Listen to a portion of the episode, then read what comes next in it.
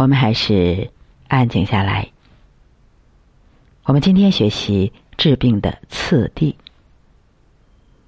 治病就是守天道、守人道、守地道，按照道走。凡是道，就有次第，就有过程。现在很多人想的是以方法治病，方法和道是两回事。道是意识形态，是形而上的东西；方法是形而下的东西。明白了道，法自然也就有了。我们先看今天要学习的古文。他说：“故邪风之至，即如风雨。故善治者治皮毛。”其次治肌肤，其次治筋脉，其次治六腑，其次治五脏。治五脏者，半死半生也。这段话翻译过来就是：邪风的到来快速的，好像风雨。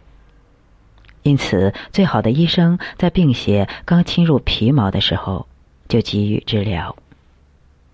医术较差的呢，在病邪侵入到肌肤的时候才治疗；更差的就是在病邪侵入到筋脉的时候才治疗；再差的就是在病邪侵入到六腑的时候才治疗；最差的就是在病邪侵入到五脏的时候才治疗。假如病邪已经侵入到五脏，存活的概率就已经剩下一半了。我们先说治皮毛。治皮毛就是病刚刚出现的时候给予治疗。能见危者能有几人呢？况且病人也不在意小病初起。现在的病人更是到了五脏六腑的时候才会求助，所以现今的病人半生半死者多。所谓皮毛，就是收敛与开合刚刚发生问题，也就是阴阳刚刚开始不和。此时所谓的治疗也是小的动作，比如热敷啊、按摩呀。泡泡温泉，泡泡脚啊。比如说肩膀受寒了，用热毛巾热敷一下就好了。比如肩背紧的要命，可能吃副隔根汤也就松快了。或者刚刚觉出自己要感冒的时候，喝碗姜糖水，睡一觉也成。其次就是治肌肤。到了肌肤腠理这个层面，就是营卫不和了，也就是气血出问题了。这时候按摩热敷就不太管用了，至少要用到推拿和刮痧。用药也要用到桂枝汤来调和营卫。现在大家都热衷于建养老院。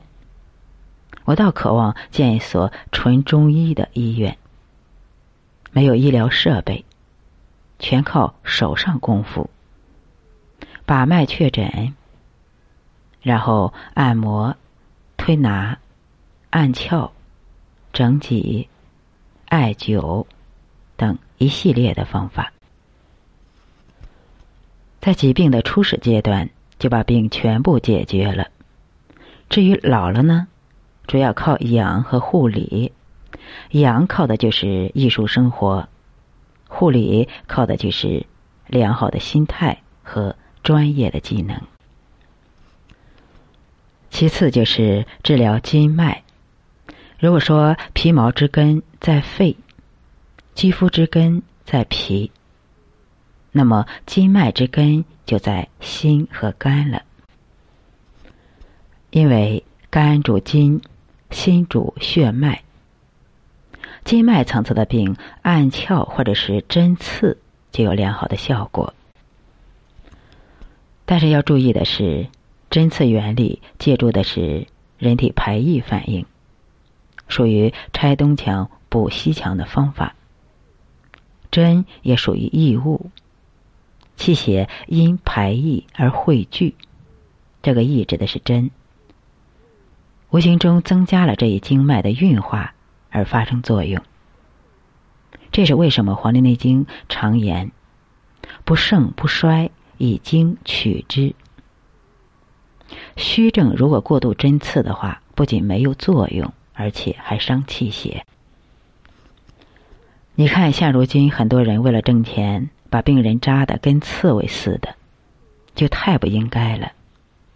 针刺高手取穴，一般少且精当，病去即止。下面这句话。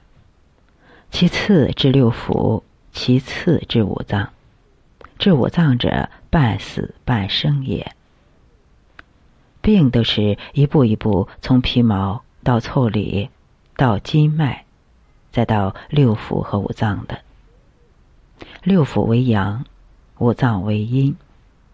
病在阳的时候还好办，帮助它运化就好；在阴就难治了。到了五脏六腑的时候，基本得用药了。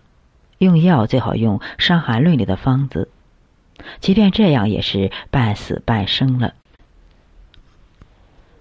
所有的治疗方法都是后面涵盖前面的，也就是说，用后面的方法能治疗上一层的病，就这样一层一层的都可以往前用。但是越往后，比如治疗五脏。这时候用热敷法就不管用了。其实治病最终靠的是自身的能量。比如七经八脉是根本能量，不遇大事，不到生死关头，轻易不启动。所谓大病用功，就是因为所有的药都不入七经八脉，所以只能通过练功启动这个根本能量。十二经脉情绪是日常波动能量，中药可以入经脉，甚至有引经的药。如果药方用对了，是很有效的。好环境和坏环境也是能量，如果调整好了，也会给我们的生命引导不同的方向。而如何利用好的能量拆卸坏的能量呢？靠的就是。我们人生的智慧，在我的生活当中，如果感觉能量低的时候，我就多学习，多安静，多发善心，多做好事。慢慢的，你的能量就提上来，生活也会更加的顺利。最难治的病就是百会对会阴的中脉病。中医说是中脉，接近西医的腺体、脑垂体、脑下垂体、甲状腺、胸腺、胰腺、肾上腺等等，这些均属于免疫系统的疾病。西医治疗这些病靠的是激素，中医靠的就是任督冲三脉，也就是先天的能量。最后给大家解释一下什么是募穴，什么是原穴。募穴就是脏腑之气输注于胸腹部的腧穴，极为重要。比如说中脘是胃的募穴，故它主治脾胃的病。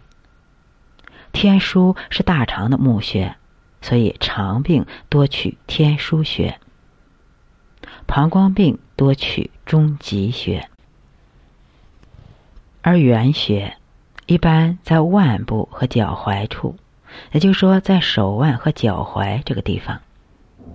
它是经脉的根本穴，元含有本源真源的意思。元气来源于脐下肾间，是人体生命的本源，是维持生命活动。最根本的动力，元气通过三焦输布于全身脏腑、十二经脉，它在四肢的地方驻留的部位就是元穴。由此可见，元穴在人体的重要性。我们今天就学习到这里。我们今天学习了治病的次第。病的生成是从外向里一层层的进入的，治病的方法就是从里向外一层层的攻出的。我们再静静的回顾一下这段古文。故邪风之治，急如风雨。故善治者治皮毛，其次治肌肤，其次治筋脉，其次治六腑，其次治五脏。治五脏者，半死半生也。好，我们今天就到这里，感谢大家的收听和关注。最后，祝大家健康。快乐。